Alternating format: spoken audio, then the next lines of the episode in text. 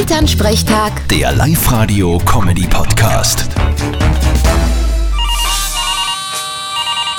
Hallo Mama, Grüß dich, Martin. Wann kommst du denn morgen? wann ist denn das Essen fertig? Naja, ich hätte gesagt, wir alle so um 5 Passt, dann komm ich um 4 Uhr. Ist gut.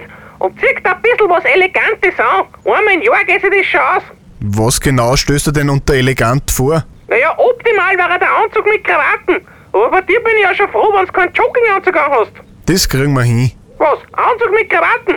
Na, kein Jogginganzug. Wie schaut's denn an der Babyfront aus? Tut sie schon was? Nein, nur alles ruhig bis jetzt. Dann riecht sicherheitshalber heißes Wasser und Tücher her. Für was denn das? Keine Ahnung, in die Film schreien sie alle nach heißem Wasser und Tüchern, wann ein Kind kommt. Vierte Mama. So ein Blödsinn. Bitte, Martin. Elternsprechtag. Der Live-Radio-Comedy-Podcast.